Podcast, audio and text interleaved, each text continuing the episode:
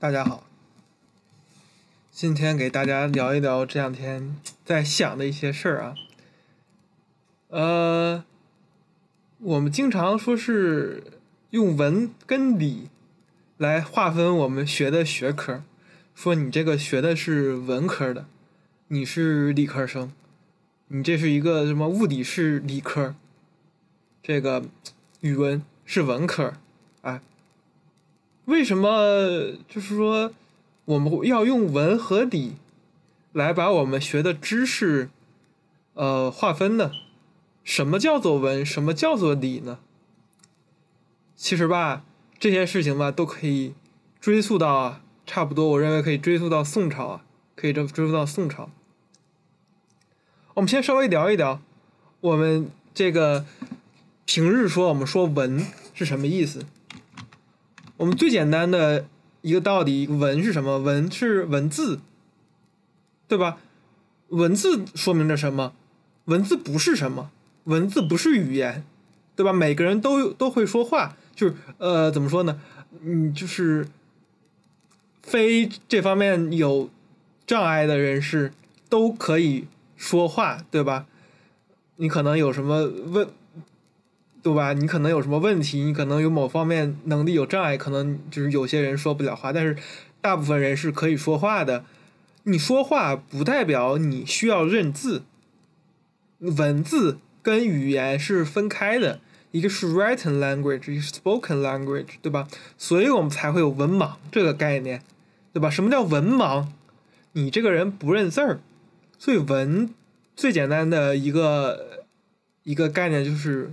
文字，对吧？那你们那那说我说这个人会写字，认得文字，嗯，这说明了什么呢？啊，其实我们可以再聊下一个概念，叫文化。文化，我们经常说中国文化、美国文化、哪儿哪儿文化，我们还说这个人很有文化。哎，什么意思呢？什么叫文化呢？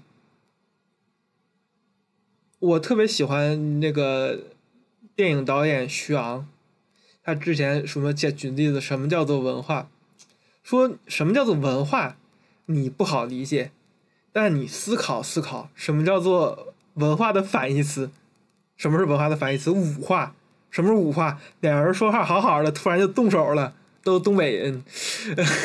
然后这这这这是什么？就是你瞅啥瞅你咋地？你这。你这就瞅你咋地了，这俩人就动手了，这这就五化，五化就是没有文化，文化是什么？文化是我们能不动手就不动手，对吧？有教养，和平，非暴力，能从一种道理上、道理上，从文字上、从语言上、从交流的层面上来。把问题解决，就是这个问题能不动手就不动手，能能好好的聊天，好好的交流，能好好的沟通就好好的沟通。哎，这个叫做文化。那他说的这个有没有道理呢？其实很有道理。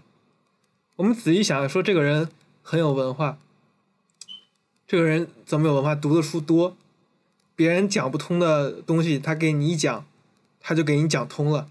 这个人很有文化，他深知苏联苏联文化，他就是很懂得苏联的那些东西嘛。你不懂的，然后苏联的行为举止，就苏联人的行为举止，他们的日常风俗，他会给你娓娓道来，那给你讲的很清楚。苏联是呃有什么特定的文化特什么特殊的节日，然后什么特殊的仪式，他能给你一种。书面的方式，一从一种语语言文字上的方式，把这件事情给你解释清楚，能很好的沟通。哎，你说这个人很有文化。哦，我之前还遇到一个朋友，法国人，唱京剧唱的特别好。我说你比我有文化多了呀。那我说的是什么意思？我说他确实是比我有文化，对吧？他在这方面，他在中国戏曲方面。对吧？比我要强很多，因为他可以通过戏曲，通过这么一个文艺上的东西，一个文语言唱嘛，语言嘛，文字台词吗？从这么一个方面上，把我内心的一种情感，或者是我对大家对美的一种欣赏给表达出来，能沟通出来。所以这个就是文化，他就是这么想，其实是有道理的，对吧？这不一定是完全百分百的准确，不过把文文化理解成一种可以用书面的方式，把一个呃我们日常中不是那么好表达的一个东西给表达出来，你有这个能力，就说明你这个人很有文化，是吧？你这个人学文学了很久，所以被文给同化了，懂吧？叫文化。对吧不一定对啊，不一定百分百准确，不严谨，但是可以这么理解。所以说，我们在想什么叫做文学呢？我们之前聊什么叫文字，什么叫文化，什么叫文学呢？文学就是说我对字的研究，但是你放在古代，放在宋朝，这个文学其实是比我们现在意义上的这种什么。呃，小说叫文学，什么这只有写的东西叫文学。我们之前在在宋朝的时候，文学的概念比这个要广很多，还包括很多概念，例如古学，古学也是文学，对吧？诗学，诗学我们现在也是文学，不过当时可能呃不太一样，当因为当时有散文嘛，散文也是文嘛，骈文、散文那个也是文，诗也是文，呃，古文也是文。我们现在就没有讲讲文学，不会讲古文了。我们现在可能就稍微可能还读一读文言文，但是我们不会说是高考不会要求我们以什么啊春秋呃不是以春秋战国的时候那种啊古风给写东西。但其实宋朝或者是呃韩愈嘛，就是古风运动嘛，就是反古嘛，他们是有古学的。我们现在基本上很难讲出这种古学了，已经基本上没有了啊。所以说就是当时的。文学其实概念还更广一些。如果我们再把这个文学再往外推，文学还有什么？其实歌曲也是文学的一部分。为什么歌曲也是啊？我们想宋朝的词，词都是什么？词都是配着乐唱出来的，都是有谱的，对吧？说你这是什么？呃，你这是什么词牌名？你这词牌名，然后就是对应了一个谱嘛，然后你。跟着韵脚，你把词填出来，你是跟着唱出来的，所以文也是跟音乐有关系的。那你跟音乐有关系了之后，那文那这个概念就广了很多嘛。其实文学就跟文化差不多了。我会弹个琵琶，其实也算是文，对吧？我能呃那个会很多的这个书法，也是文，书法也是文学。对吧？你能把字写得好，也是把文文字写得好。书法也算是文学，就当时这是一大类，都叫你都可以叫做文学。古学、书法、诗歌、词、唱，非常复杂的一大体系。所有这种文化上的东西，你对他们的学习跟识得都叫做文学。那么相比之下，这个文学它对应着什么呢？一开始在宋朝早期，在北宋的时候，其实它对应着一个概念叫做道学。我们说道学可能不太好理解。我到了后期，道学名字就变了。我们就把后我们之后在在宋朝晚期、南宋、明朝时候，我们就把道学名叫成理学了。我们想，哎，这有道理，哎，哎，就想通了。哎，你看文跟理，对吧？有文学，哎，就应该有理学，对吧？什么叫理学？我们说什么？我们说这个叫程朱理学，对吧？程是谁？二程，程颐、程颢。朱是什么？朱熹，对吧？他们搞的是理学。然后理学你还可以再分，还有心学，陆王心学。啊，陆九渊，这个这个王阳明，呃，还有心学，呃，这这个一脉的叫做理学。那那什么叫做理学呢？什么叫做理学？我们还得返回什么叫做道学？什么叫做道？道，在中国是自古以来一个非常非常幽深的一个概念。我们就用《道德经》开头的话。对吧？道可道，非常道；什么意思呀？你这个道理啊，一旦说通了，它就不是道理本身了。道就是这么一个难以琢磨、永远在人们认知之外的这么一个大的未知、大的他者，在我们认知边际之外的超验的、超然的这么一个大的他者，这就是道。什么东西都是道。我玩手机也是道，我听歌也是道。我在跟你们这儿聊天我也是在道。什么东西都是道，道既是唯一的啊，又是所有东西，哎，这个就是道。那么一生二，二生三，三生万物，嗯，都是道。从一到万物，都是道。什么叫道学？道学就是你想了解什么是道，抓住这条道，实践这条道，然后把你的。人生命跟着道来进行一种实践，把你的人 transfer，对吧？就是把你的人给改变，改变成一个道人，这么说吧，道人，这就是道。我这么说可能会很抽象，我们可以稍微聊一聊宋代的事。宋代其实。说是很多文人，我们举一个最最最最最最典型的，我们就说王安石。王安石是一个非常非常有文化的人，那他从小就跟着父他父亲当官从小就跟着父亲游山玩水啊，然后写文章，从小就喜欢写文章，从小喜欢看书。读书读文章过目不忘，写文章啊提笔如飞，然后大家一看，我天，太好了，有文采。王安石说，当时是，当时是说是本来是能考上状元的嘛，但是由于某些原因啊，就没有考上。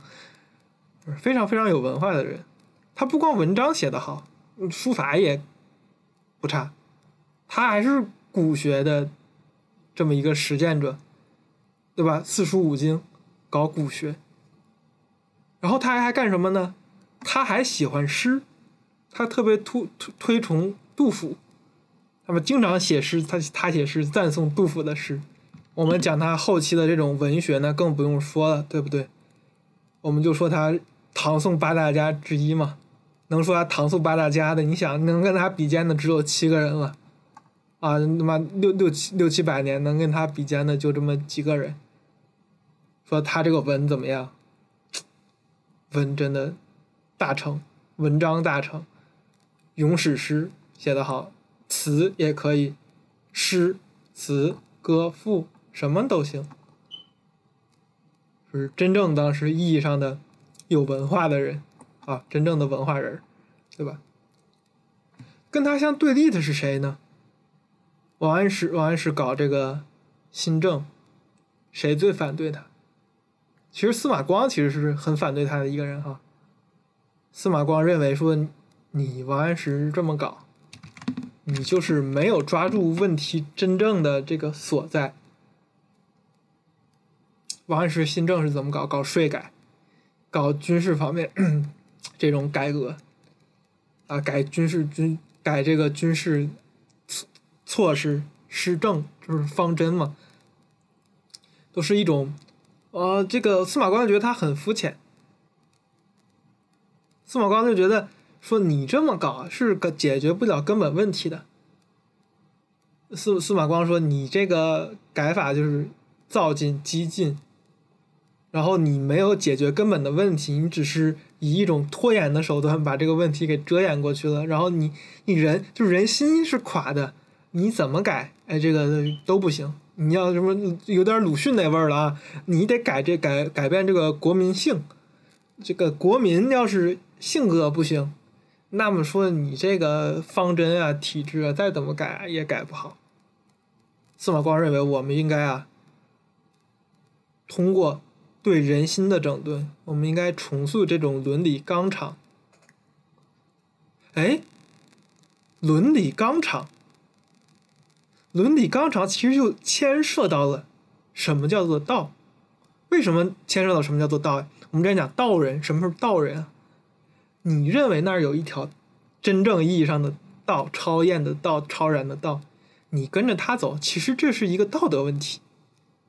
你是通过跟随道来对你个人道德层面上进行一种净化和改变，对不对？你是通过一个实践，这个实践是从内而外的，所以它叫伦理。如果说大家都这么做，成为伦理纲常，这就变成道德了，对吧？它其实是道，一定是要从伦理和道德方面来实践的，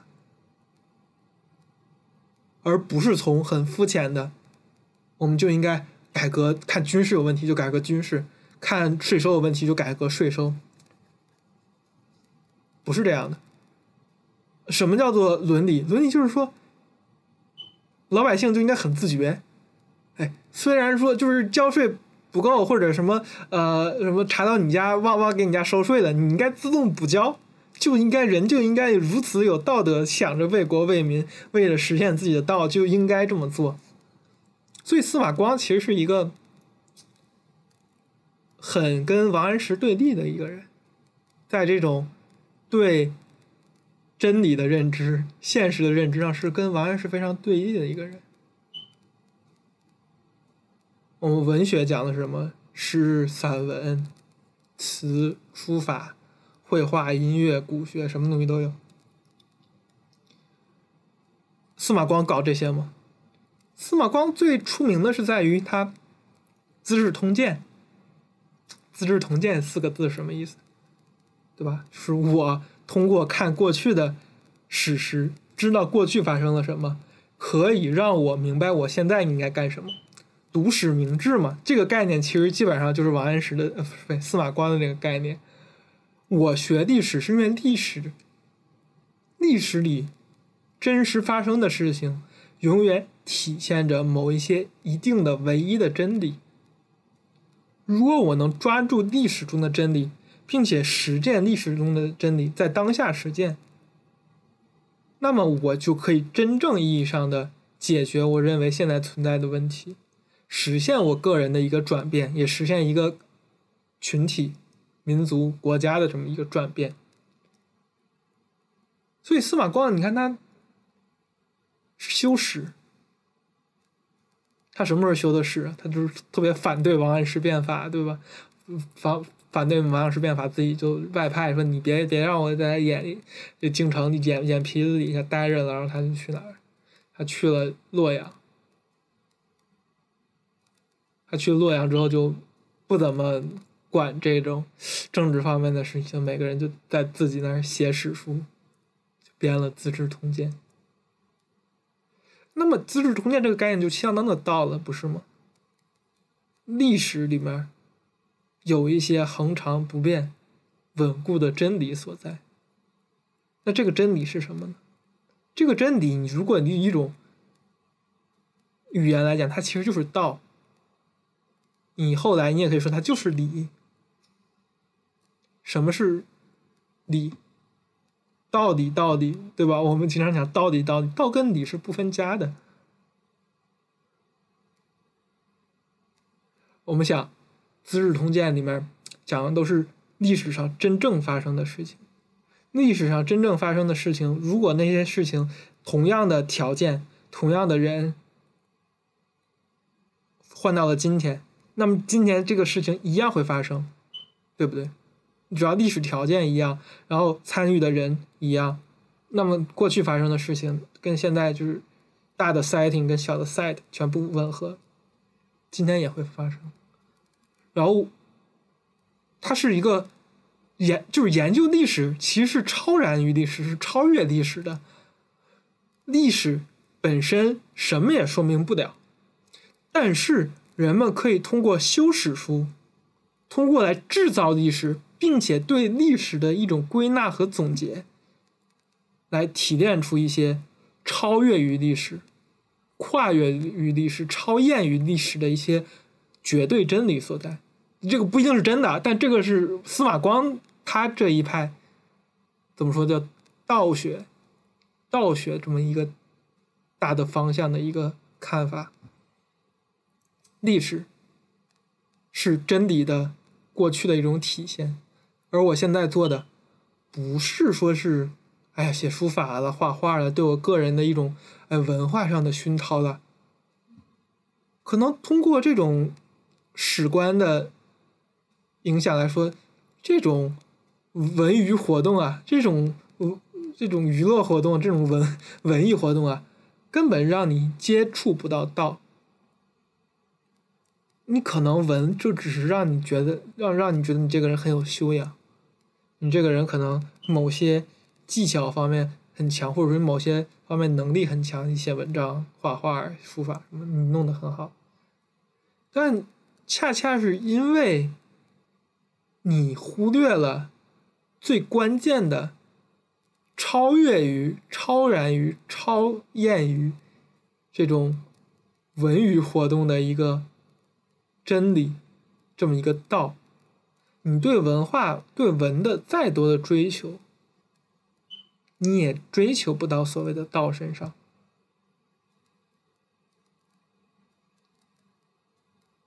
如果我们把这一套挪用到一个佛教的一个语境中，其实我们就可以想，这一套思考体系就跟这个盾剑。啊，其实也是差不多的。顿是什么？一瞬间，unconditioned，无条件的，不知道为什么超然的，一下子顿悟，顿悟。见是什么？一步一步来，cultivate，培养、培育，一点一点去积累一些善。积累一点善业，然后你慢慢的培养一些东西。我们之前讲的业嘛，熏习熏习你的这种习惯习气，培养好的习惯，是一样的。见就相当于是闻，对不对？你闻你，go explore the world 这种感觉一样，去各种文化活动，看电影，看书。高谈阔论，聊诗歌，学古学，很多人很有文化。我们经常说，现在说人很有文化，是吗？说这个人什么？哎，懂五国语言，然后全世界哪都玩过，然后读书很多，看电影很多，很很文艺。这个人很文，就相当于一个剑的一个概念，慢慢的积累。今天看一部电影，明天再看一部电影，今天读一本书，明天再读一本书，慢慢慢慢积累，这个人最后就会变成一个很有很有文化的人。什么叫做钝？其实，在一个钝的观点上说，这些文化上的积累是没有什么意义的，因为他们没有办法帮你真正。超越出文这么一个构架的一个限制，你无论干再多的文，你只是在文的上面进步，你没有办法一瞬间啪，真正就悟到了，真正就知道什么叫做道了，就跟道接近了，做不到的。文就是文，古希腊的一个诗人。阿尔基罗库斯，他就说，嗯，写诗写过一句非常有名的诗歌，叫做“狐狸知道很多事，但是刺猬只知道一件，一一大件。”以赛亚这个 Boarding，他就解读，他就通过这个狐狸跟刺猬的解读。来试图理解托尔斯泰的这种历史观。那我们又回到历史了。托尔斯泰是什么？托尔斯泰年轻生活在俄国贵族，生活荒淫无度，也不是荒淫无度吧？他当时还很好，很爱好赌博什么的。为什么？为什么这样？因为当时俄国有改革嘛，一开始俄国贵族，你封你封建封建什么叫封建？就是你是一个一个地方的领主，然后你管着你的农奴，对吧？当时是搞改革，你相也相当于这种封建改革，农奴被解放了，农奴被解放的同时呢，奴隶主也被解放了。呃，这个农奴主就是托尔斯泰这种俄国贵族，俄国贵族小时候还家庭条件非常好呀，你干什么活都有人给你干，然后有钱有资源，你就请各种老师学文，对吧？托尔斯泰是一个文学上造诣很高的人，文学泰斗，就跟我们现在讲王安石一样，他在文上面非常的有造诣，对不对？我们现在也看他安娜·卡列尼娜《战争与和平》，文学大师，文学巨匠，对吧？什么东西都懂一点，又会唱歌，又会跳舞，又又说话又好听，又会写，又会又会又会写作，文学。但是呢，这么一个改革了之后呢，他们会就是之前没有改革之前嘛，先说没有改革之前。这个 封建主啊，领土主，这个领地的领主啊，其实是有责任义务的。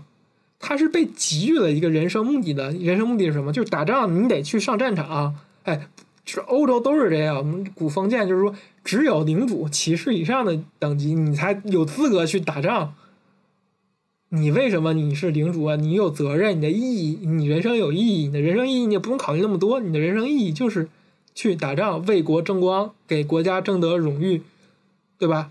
然后你就根据这个荣誉，然后你又领上领主，然后你的子子孙孙继续这么下去，人生是有意义的，为国争光。你相信这一套，你去实践就好了。但是农奴被解放了之后，这种意义不存在了，就像是托尔斯泰一样，从小受了这种文学教教教育，贵族的教育，但是长大了之后，人生是毫无意义的，陷入了存在主义危机。包括他写的呃，这个《战争与和平》里面，男主不也是吗？就是陷入了这种人生的意义危机，还加入共济会什么的。当然，我们不去细聊。哎，说，那他人生是不是就是真正没有意义了呢？或者说，人生是一个寻找意义的一个过程呢？呃，托尔斯泰看来，确实是这样的。他，托尔斯泰，用这个波林的话讲，是一个伪装成、伪装成了这个狐狸的刺猬。狐狸是什么？狐狸是文人，文人知道很多事情，又会这个又会那，很有文化，很有修养。刺猬是什么？刺猬觉着这些文根本不重要，重要的是那唯一的理，那唯一的道。托尔斯泰也是这样的，你看他写文章、写书都是假叙假意的。他写的小说一定程度上是很历史的，但历史并不是限于历史本身，而是他却，他他其实是在怎么说？他其实，在司马光上更进了一步。司马光认为历史上有现实、有真实、有真理，有历史可以超越历史。但是，托尔斯泰认为历史是永远没有办法超越历史的。历史的存在，你的过去定义着你的现在，有一个明确的过去，就有明确的现在，就有明确的将来。对历史的相信。是对自我的否认，是对可能、对自由、对意志的否认。历史存在，只能存在于作家、作者、笔者的笔下。只有在笔者的笔下，历史才是自由的。只有通过这种自由的历史。人们才可以追寻到道，好吧？今天就稍微讲到这儿了，希望大家理解一下什么叫做文，什么叫做理啊！好，谢谢大家。